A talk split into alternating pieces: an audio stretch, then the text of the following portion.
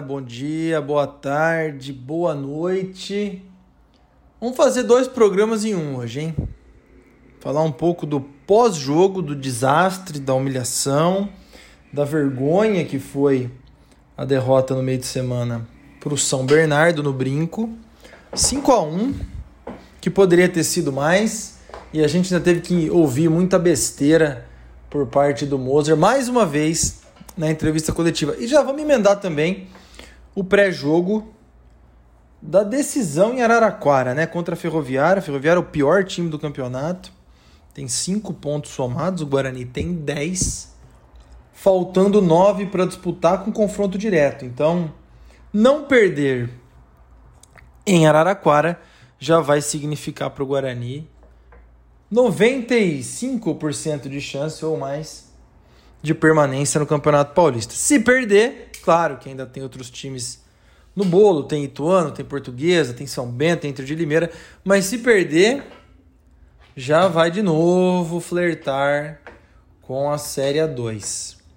Um bloco para cada tema. Vamos começar então aqui primeiro pelo pós-jogo da vergonha, do desastre, da humilhação contra o São Bernardo no Brinco. Bora! Bugrecast, o podcast da torcida bugrina. Eu confesso que tinha boa expectativa, boa esperança para o jogo contra o São Bernardo. O Guarani vinha de duas vitórias seguidas, ganhou da Portuguesa, ganhou do São Bento fora, ia jogar no brinco contra um adversário que vem bem, que faz um trabalho bastante honesto, bastante bom, bastante decente. E diante da torcida, acho que poderia aí ser uma uma, uma vitória, né? Achava que o Guarani poderia ganhar um jogo duro, um jogo difícil. Pensei aí num 2 a 1 partida decidida no final, equilibrada tal. Mas não foi nada disso, né? É lógico que a ausência do Richard Hill seria muito sentida, mas mesmo assim, poxa, não é possível que um jogador faria tanta falta no time. Eu juro que eu tava otimista, juro mesmo. Achei que o Guarani podia ganhar do São Bernardo. E aí não ganhou, né?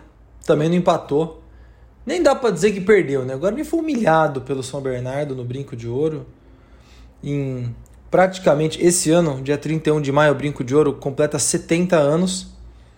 Foi a 11 primeira vez, ou seja, é mais ou menos a cada 7 anos na média, o Guarani toma 5 ou mais gols em casa. A única coisa é que dessa lista aí, tem cinco ou mais gols sofridos para o Santos do Pelé duas vezes, o Flamengo do Zico, o, o, o Palmeiras da primeira academia. É, então tem aí no começo dos anos 50 também, quando o futebol ainda era bastante amador. Não dá para tomar cinco do São Bernardo, né? Com todo respeito aí, uma mancha, uma marca vergonhosa que o Mozart acha que uma vitória em, em, em, Araraquara vai, vai apagar tudo isso. Eu não tenho certeza disso, tá? Acho que foi uma declaração que foi muito mais egoísta, muito mais individualista. Mais uma vez, não levou em consideração a visão do torcedor. Eu vou falar sobre isso daqui a pouco. Mas entrou para a história negativamente essa derrota como uma coisa vergonhosa nesses 70 anos de brinco de ouro. Agora, não foi só também uma derrota por má atuação. Também foi por má atuação. Não foi só porque o Guarani jogou mal que ele perdeu. Teve um pouco de azar. Teve. O primeiro gol, ele é um pouco de azar. O quarto gol, ele é de azar também. Tem dois gols da incompetência, que aí é a falha clamorosa do Tony no terceiro gol, ridículo largar uma bola daquela tranquila. E outra falha clamorosa, o quinto gol.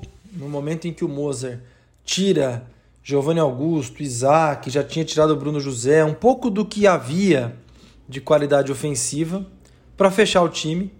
Colocou Lucas Marques, Mike, sei lá, colocou um monte de defensor lá, Alvarinho, e mesmo assim conseguiu tomar um gol é, no contra-ataque. Teve ainda dentro do azar, teve a expulsão do Jamerson, depois teve a expulsão do Luciano Castan, que aí foi mais incompetência. Então a gente está aí flutuando entre a incompetência e o azar. Mas também teve lance de jogo, né? O, o, o segundo gol do São Bernardo é um lance de jogo, cruzamento na área, desvio, e o jogador deles foi muito feliz na finalização. Então, tivesse sido um pouco mais prudente, um pouco mais atento, um pouco mais com sorte também, talvez a gente ficasse no 1 a 1. Mas não ficou porque foi incompetente, ruim e faltou sorte. E aí é, não dá só para para culpar, como eu disse, os erros individuais, né? Tem erros coletivos do treinador, tem declarações infelizes. O clima do pro Mozart não tá bom, né? Ele gosta de um jeitão bem despojado, um jeitão bem bem informal nas coletivas e eu chego até a pensar que esse jeito informal ele atrapalha até na forma como ele se comunica, na mensagem que ele quer passar. Talvez a forma seja informal, mas o conteúdo não é nada pensado. E isso vai prejudicar muito a relação daqui para frente, que já é desgastada, né? Desde o jogo contra o Ituano, com a referência que ele fez à presença da torcida no Brinco de Ouro, as coisas já não estão muito boas. E aí ele fala muito na coletiva de foi a minha pior derrota, nos meus, na minha carreira como treinador, eu não gostei. Lá no finalzinho da coletiva ele fala um pouco do nós. E aí fica muito evidente que não tem muita relação jogador, comissão técnica com a torcida. São eles por eles mesmos. Essa desgraça que virou o Brasil, do nós contra eles, que virou combustível para qualquer coisa, até para muita gente sair da cama, para gente que gosta de se vingar, gente que vive atrás de um conflito para justificar as suas decisões do dia a dia. Isso que virou o Brasil nos últimos anos já contaminou o Moser, já contaminou aquele elenco. Não estou dizendo que eles estão em guerra com a torcida, mas parece que eles têm que provar, eles têm que mostrar, eles têm que jogar na nossa cara que nós estamos errados e eles estão certos. Isso nunca na história do Guarani foi, foi combustível para sucesso, muito pelo contrário. Acho que a cada dia que passa, está mais próxima a demissão do Moser, infelizmente, porque eu acho ele um treinador bom, com boas ideias, com boas táticas, mas que tem se mostrado um cara muito ruim na comunicação e também me decepcionou também a parte tática. Eu esperava um pouco mais. Eu acho que ele tem boas ideias, ele tem potencial, mas está preso nas suas próprias convicções e não está muito disposto a mudar. Então, eu sei que esse aqui é um material do pós-jogo do São Bernardo, mas não tem como não fazer um desabafo de todo esse contexto que tem tomado conta do Guarani dentro versus fora de campo. É uma diretoria que não é muito fã da torcida, os jogadores não parecem estar na mesma vibe também. Então, a combinação disso é explosiva, é ruim. E os protestos no final do jogo não foram à toa, tem todo sentido e foram muito coerentes. O Giovanni Augusto, na sua, na sua conta do Instagram, fez uma, um post muito legal, que era o que eu esperava do nosso treinador. Ele pediu desculpa e disse que o Guarani tem a chance de se recuperar em Araraquara, tem a chance de mostrar que foi um acidente de percurso, a derrota para o São Bernardo, e levou a crise, levou o caos, levou o problema para uma outra medida, para uma outra proporção. O que eu achei muito bom, diferente do Mozart, né? Que é 10 anos mais velho que o Giovanni Augusto, mas que não teve a decência de pedir desculpa, não teve a decência de fazer algum tipo de reconhecimento, meia-culpa ou qualquer coisa do gênero. O Giovanni Augusto não. Ele já foi mais próximo da torcida, já foi um pouco mais camarada. E a gente espera que o jogo contra a Ferroviária seja um divisor de águas aí psicológico do time. Nós vamos falar desse jogo com a Ferroviária já já.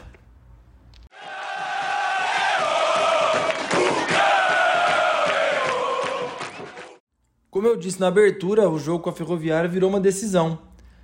Virou uma partida quase de seis pontos, mesmo que o Guarani perca, ainda terá dois pontos de vantagem para a Ferroviária, mas terá aí momentos delicados pela frente. Vão faltar dois jogos, depois o Guarani tem Inter de Limeira fora e Palmeiras. Mas falando especificamente do jogo, primeiro a expectativa é a recuperação psicológica do time, né? O Guarani precisa dar uma resposta rápida, resposta que se vier não vai ser suficiente, como eu falei, para apagar o vexame e a vergonha que foi a goleada para o São Bernardo. Mas, pelo menos, vai ter aí matematicamente garantida a permanência. E se ganhar, né? Acho que até com um empate, matematicamente não, mas não tô vendo o time sendo rebaixado com 11 pontos ou mais, né? Então vai ficar entre os 10 ou menos o rebaixamento, ou 11 com muitos empates, né? Perdendo no critério de vitórias, que nisso acho que o Guarani tem ido bem. Mas eu prevejo um jogo dificílimo. A Ferroviária perdia. A Ferroviária tem zero pontos em casa, perdeu todos. Todos os cinco pontos que a Ferroviária tem foram conquistados fora dos seus, dos seus domínios. E é importante destacar aí que Ferroviária ela perdia no meio de semana para a Portuguesa, foi buscar e não ganhou o jogo por pouco, hein? Não ganhou o jogo por pouco. Tem o Elano como técnico, tem lá o John Kennedy, atacante, que tem feito um excelente paulistão. E deve encarar esse jogo com o Guarani como uma decisão da vida deles, porque depois a Ferroviária vai à capital pegar o Palmeiras e aí recebe a Inter de Limeira no, em Araraquara. Então, Ferroviária que tem uma vitória, conta aí com uma vitória contra o Guarani, talvez não conte com nada contra o Palmeiras e depois conte com uma vitória contra a Inter para chegar a 11 pontos e quem sabe nos critérios se salvar. O Guarani vai sem Jamerson, vai sem Luciano Castanho, então o lado esquerdo da defesa vai ser completamente alterado. Lado esquerdo, aliás, que tem sido um ponto muito vulnerável do Guarani. Alguns gols, muitos gols nessa temporada surgindo por ali. É, Jamerson fez uma partida muito ruim contra o São Bernardo, mesmo antes da expulsão. É, há claramente uma falha de cobertura do Guarani naquele lado, é, dos meio-campistas, né, dos volantes. Isaac também não volta até o final. Então é um lado que já não está bom e agora vai ter que jogar totalmente com reserva. Na lateral esquerda deve entrar o Mike. Na zaga eu não sei, porque o Luciano Castanha é canhoto. Talvez o, o Alan Santos entre ali. Talvez o Alvarinho entre no lado direito da zaga e o Lucão vá para a esquerda. Lucão que tem sido, na minha opinião, o nosso melhor jogador no campeonato. Eu não sei, tenho medo que isso seja um grande problema tático e de conjunto para o Guarani nesse jogo. O Richard Rios volta, então o Anderson, que foi muito mal, nossa, muito mal o Anderson contra o, o São Bernardo, deve voltar para o banco. E dali para frente o Guarani deve ser o mesmo. Então, ah não, não sei se o Tony vai jogar, hein? Depois da pataquada que fez, é, aliás, o Tony vai ficar marcado pela torcida do Guarani por muito tempo por conta dessa falha. Eu conheço a torcida do Guarani, a gente sabe como é que é. Não sei se ele vai ser titular, não. Então vamos dizer aí que o time deve jogar com Kozlinski ou o Tony. Diogo Matheus que se arrasta em campo rodada após rodada. Ou vai jogar o Alvarinho, né? No lugar dele. Lucão, certeza. Talvez aí Alan Santos na zaga e o Mike na lateral esquerda. No meio não, não devemos ter mudança. Matheus Barbosa mal também contra o São Bernardo. Richard Rios, Giovanni Augusto na frente, Isaac, Bruno José e precisa ver o Gênison, né? Fez gol finalmente. Precisa ver se o Gênison vai pro jogo, se vai o Nicolas Careca, se vai o Derek. Eu tô muito preocupado, viu, gente? Porque é um jogo duro contra um adversário que vai jogar a última cartada dele no campeonato e nós vamos muito desfalcado. Então me preocupa demais o que teremos pela frente em Araraquara. Essa história de pior time do campeonato, nós também fomos é, na Série B de 19, talvez na, por algum tempo aí na Série B do ano passado, mas em algum momento reagimos. Eu não sei não, tá? Eu tô muito, muito preocupado para esse jogo. O Moza ainda acredita em classificação, né? Ah, eu não. Eu não acredito em nenhuma chance de classificação. E, e acho que a chance foi desperdiçada contra o São Bernardo. Dentro de campo e psicologicamente, moralmente também. Não, não vai rolar, infelizmente. Mas a gente torce pela vitória, né? Eu estou de novo muito preocupado. Acho que o empate vai ser muito bom para o Guarani sair de lá aliviado, livre do rebaixamento, não vai classificar mesmo, não vai jogar a Copa do Brasil do ano que vem de novo, vai ficar fora da Copa do Brasil. Pelo menos a gente salva. Salva, né? O verbo que a gente está se acostumando muito a usar, né? Salvar a Série B, salvar o Paulistão. Tá cansando, né, gente? Tá enchendo o saco, eu não tenho mais paciência para isso. Mas vamos lá. Sabadão de carnaval, 4 da tarde, Ferroviário Guarani direto da Fonte Luminosa. Vamos ver o que, que sai de lá, sem nunca esquecer que na vitória ou na derrota, hoje sempre Guarani. Avante, avante, meu bugre, que nós vibramos por ti, na vitória ou na derrota, hoje sempre Guarani. É Guarani, é Guarani, é Guarani. Guarani.